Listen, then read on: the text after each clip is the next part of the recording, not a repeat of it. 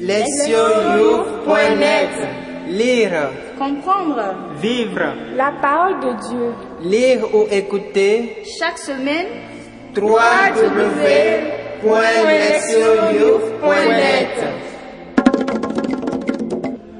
Épiphanie du Seigneur, Anessé. Priez. Psaume. Psaume 111, 1 à 2, 7 à 8 et 10 à 13.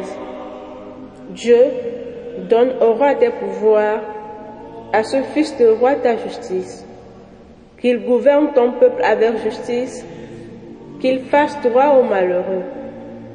En ces jours-là, fleurira la justice, grande paix jusqu'à la fin des lunes. Qu'il domine de la mer à la mer et du fleuve jusqu'au bout de la terre. Les, rois de Tarsis et des îles apporteront des prisons. Les rois de Saba et de Séba feront leur offrande. Tous les rois se prosterneront devant lui. Tous les pays le serviront. Il délivrera le pauvre qui appelle et le malheureux son recours. Il aura souci du faible et du pauvre, du pauvre dont il sauve la vie. Lire la parole. Première lecture. Isaïe 60, versets 1 à 6. Debout, Jérusalem resplendit. Elle est venue ta lumière et la gloire du Seigneur s'est levée sur toi. Voici que les ténèbres couvrent la terre et la nuée obscure couvre les peuples. Mais sur toi se lève le Seigneur, sur toi sa gloire apparaît. Les nations marcheront vers ta lumière et les rois vers la clarté de ton aurore. Lève les yeux alentour et regarde. Tous, ils se rassemblent, ils viennent vers toi. Tes fils reviennent de loin et tes filles sont portées sur la hanche. Alors tu verras, tu seras radieuse, ton cœur frémira et se dilatera. Les trésors d'au-delà des mers affleuriront. Vers toi, vers toi viendront les richesses des nations. Un grand nombre des chameaux t'envahiront, de jeunes chameaux de Madian et de Fa. Tous les gens de Saba viendront apportant l'or et l'encens. Ils annonceront les exploits du Seigneur. Deuxième lecture, Éphésiens chapitre 3, versets 2 à 3, puis 5 à 6. Frères, vous avez appris, je pense, en quoi consiste la grâce que Dieu m'a donnée pour vous. Par révélation, il m'a fait connaître le mystère. Ce mystère n'avait pas été porté à la connaissance des hommes des générations passées, comme il a été révélé maintenant à ses saints apôtres et aux prophètes dans l'Esprit. Ce mystère, c'est que toutes les nations sont associées au même héritage, au même corps, au partage de la même promesse dans le Christ Jésus par l'annonce de l'Évangile. Évangile. Matthieu chapitre 2, versets 1 à 12. Jésus était né à Bethléem en Judée au temps du roi Hérode le Grand. Or, voici que des mages venus d'Orient arrivèrent à Jérusalem et demandèrent Où est le roi des Juifs qui vient de naître? Nous avons vu son étoile à l'Orient et nous sommes venus nous prosterner devant lui. En apprenant cela, le roi Hérode fut bouleversé et tout Jérusalem avec lui. Il réunit tous les grands prêtres et les scribes du peuple pour leur demander où devait naître le Christ. Il lui répondit à Bethléem en Judée, car voici ce qui est écrit par le prophète. Et toi, Bethléem, terre de Juda, tu n'es certes pas le dernier parmi les chefs-lieux de Juda, car de toi sortira un chef qui sera le berger de mon peuple Israël.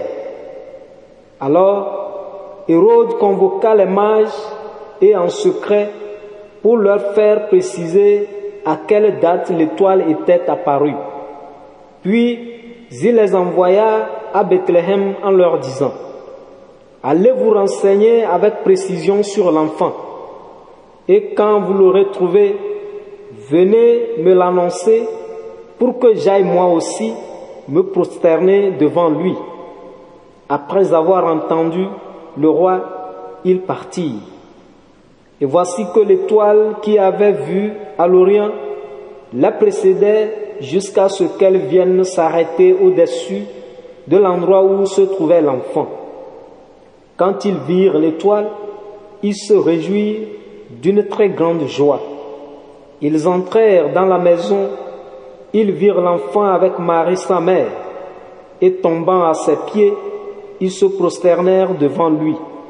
Ils ouvrirent leur coffret et lui offrirent leurs présents, de l'or, de l'encens et de la myrrhe.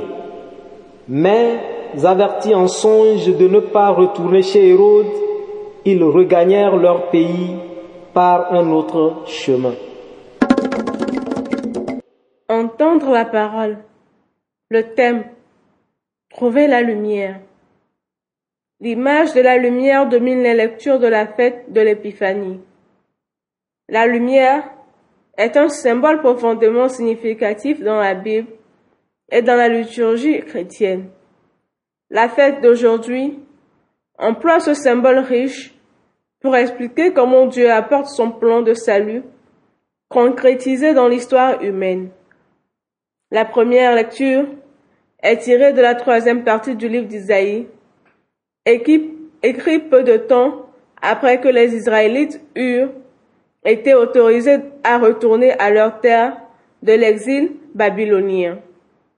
Dans notre passage, le prophète demande à Jérusalem de se lever et de faire rayonner sa lumière sur le monde. La ville peut et doit le faire parce que, dans les paroles d'Isaïe, elle est venue ta lumière, et la gloire du Seigneur s'est élevée sur toi. La lumière et la gloire sont les manifestations visibles de la présence de Dieu. Ainsi, la ville autrefois désolée et abandonnée peut briller parce que Dieu est revenu à elle.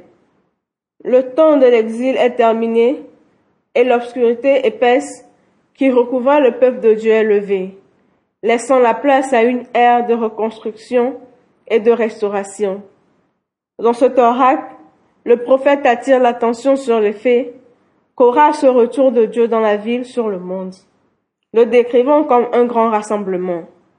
Tout d'abord, les nations étrangères et les rois seront conduits vers la grande lumière qui manifeste la présence de Dieu émanant de Jérusalem. Ensuite, les Israélites dispersés, les fils et filles appartenant à Jérusalem seront de retour dans leur ville bien-aimée.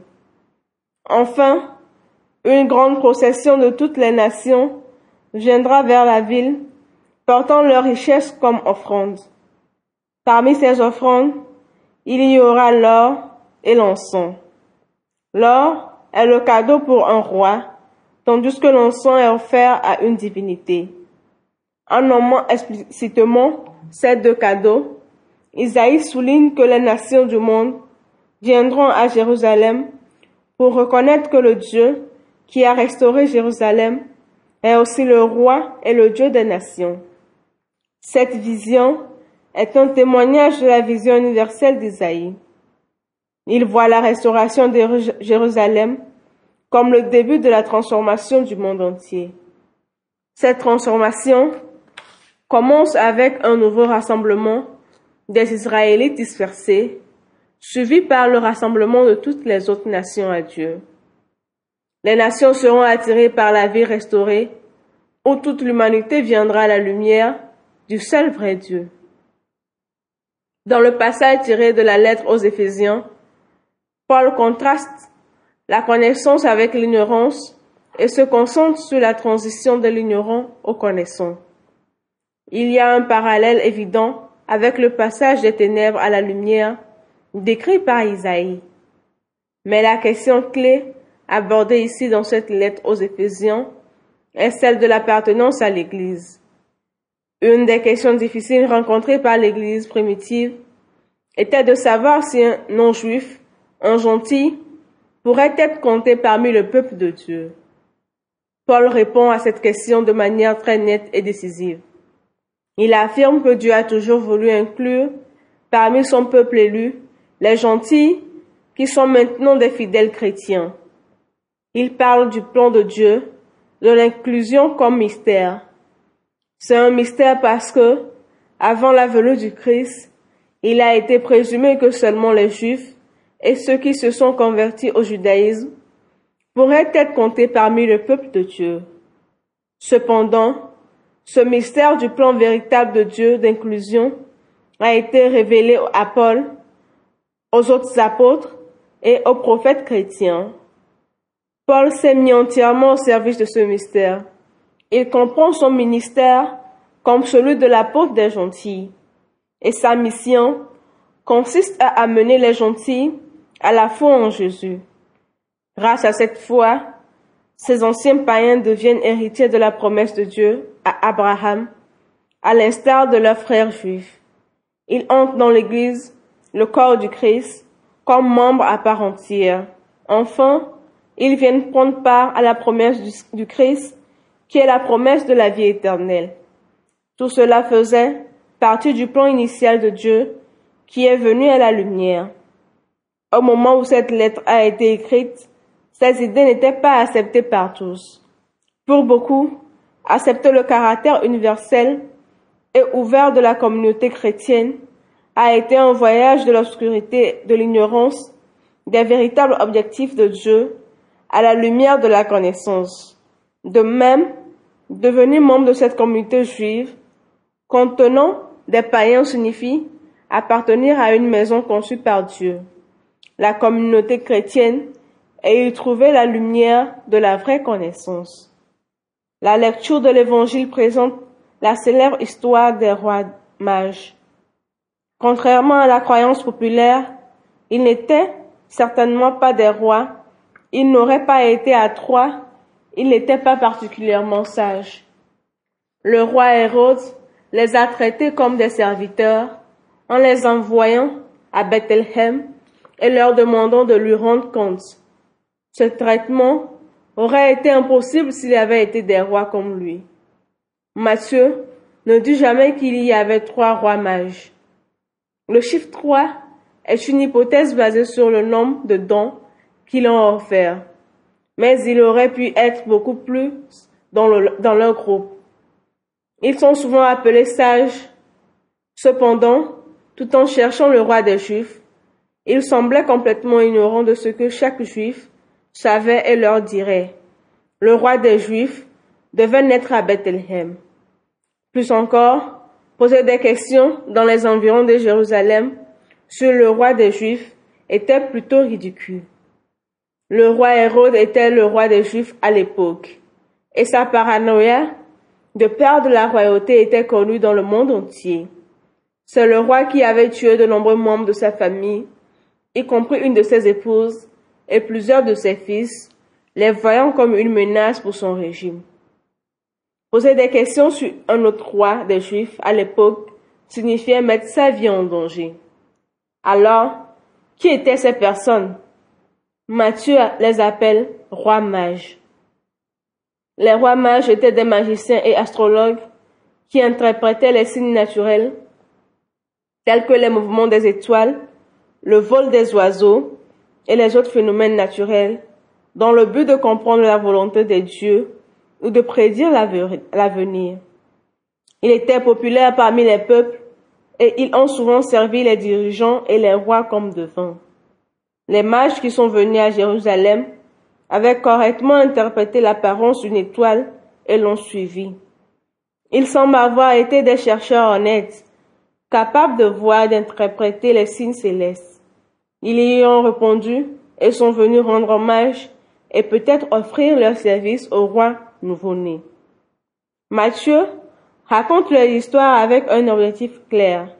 Il veut montrer que les païens qui cherchent sincèrement Dieu peuvent voir et comprendre les signes de Dieu qui les conduiront à Jésus. Le signe était la lumière d'une étoile. Parvenant à Jésus, il lui offrit trois cadeaux qui conviennent à son identité. L'or pour le roi, son pour Dieu et la myrrhe pour être humain. Cela implique que les mages comprennent qui est Jésus. Ils ont trouvé la vraie lumière du monde. Jésus le Messie, en étant attentif aux signes que Dieu fournit. L'épiphanie est la fête de la lumière et de ceux qui cherchent la lumière. Pour Isaïe, Dieu est la lumière qui attire toute l'humanité à lui. Paul se complaît dans la décision de Dieu pour compter les gentils parmi son peuple. La connaissance du plan de Dieu est la lumière qui a guidé sa mission et dirigé sa vie. Paul a suivi ce plan lors de la construction de ses communautés. Matthieu faites les rois mages, les chercheurs qui saisissent la signification du signe qu'ils ont vu. Suite à la lumière d'une étoile, ils ont pris la décision de partir en voyage et ont découvert la source de toute lumière, Dieu incarné. L'épiphanie affirme que ceux qui recherchent avec plaisir la lumière de Dieu finissent par la trouver. Ces résultats confirment les mots du psalmiste concernant le Dieu de la lumière qui délivre les pauvres lorsqu'ils appellent. Écoutez la parole de Dieu. La liturgie d'aujourd'hui nous rappelle un élément important de notre vie chrétienne.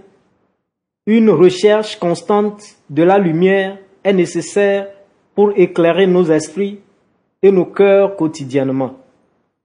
Tout d'abord, nous devons remercier Dieu de nous donner son Fils comme la vraie lumière pour notre vie, celui qui éclaire nos pas sur notre cheminement vers notre union avec lui.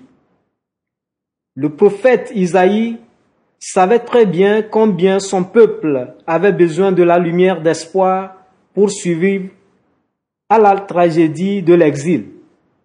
Par conséquent, il a parlé de Jérusalem comme la lueur d'espoir, assurant à son peuple que Dieu rétablira leur ville bien-aimée et l'obscurité de l'exil serait éliminée. Plusieurs fois, tout comme le peuple d'Israël, nous pouvons avoir des épaisses ténèbres qui nous couvrent. L'obscurité de la frustration à l'école, sur nos lieux de travail ou à domicile. Il pourrait également être l'obscurité de la drogue ou d'alcool.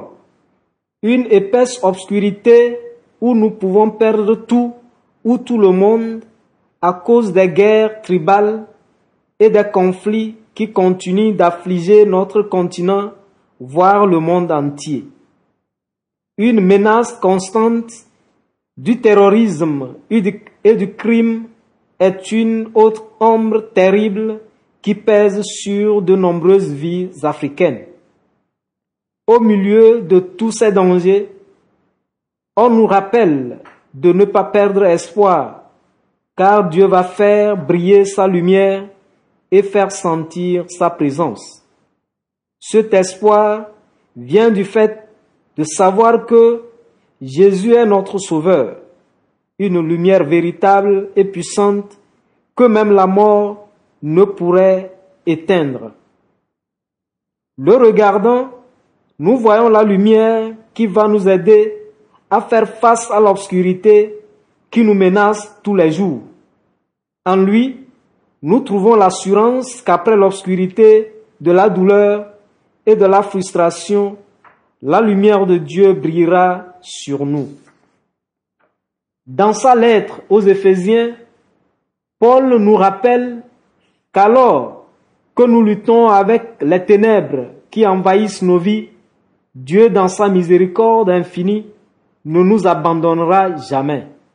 Il viendra un moment où il y aura un passage de l'obscurité à la lumière et nous devons être prêts pour ce passage. Comme dit l'adage somalien, exister sans connaissance, c'est exister sans lumière.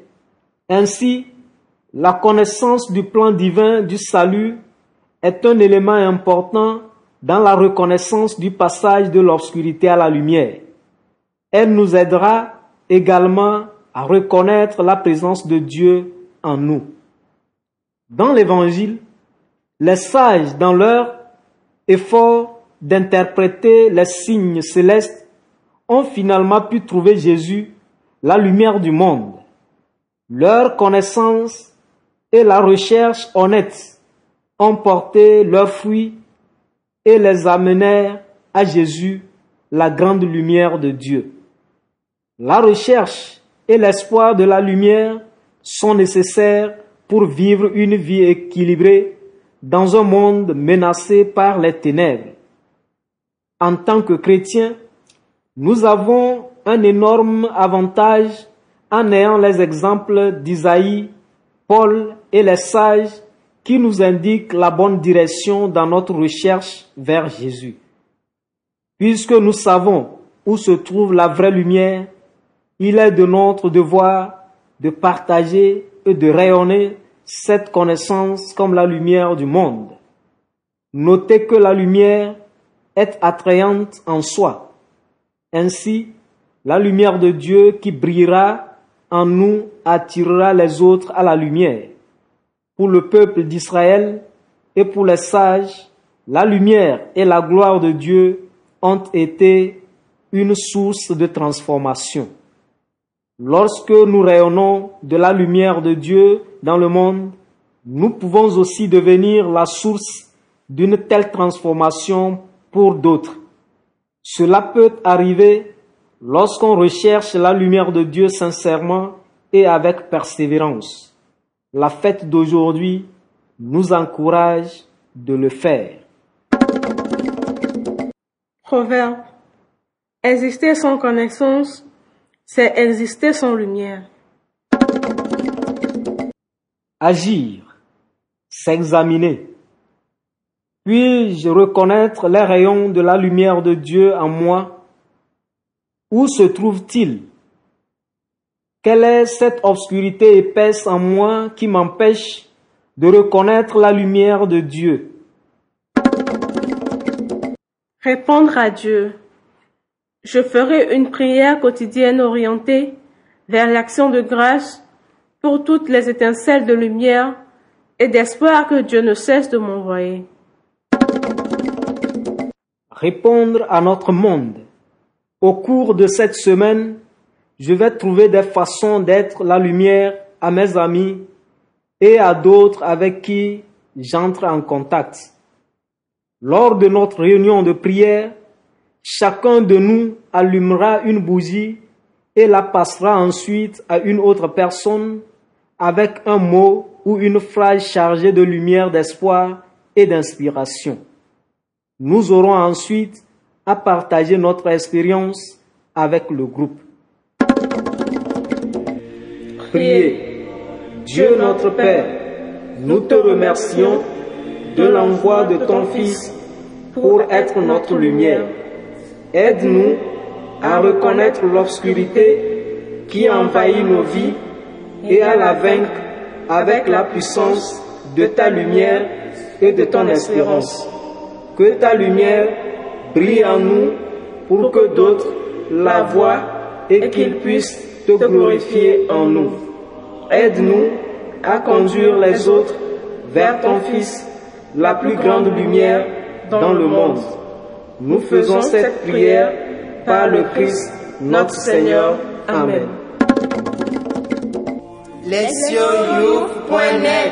Lire, Comprendre vivre, la parole de Dieu. lire ou écouter. Chaque semaine www.lesioyou.net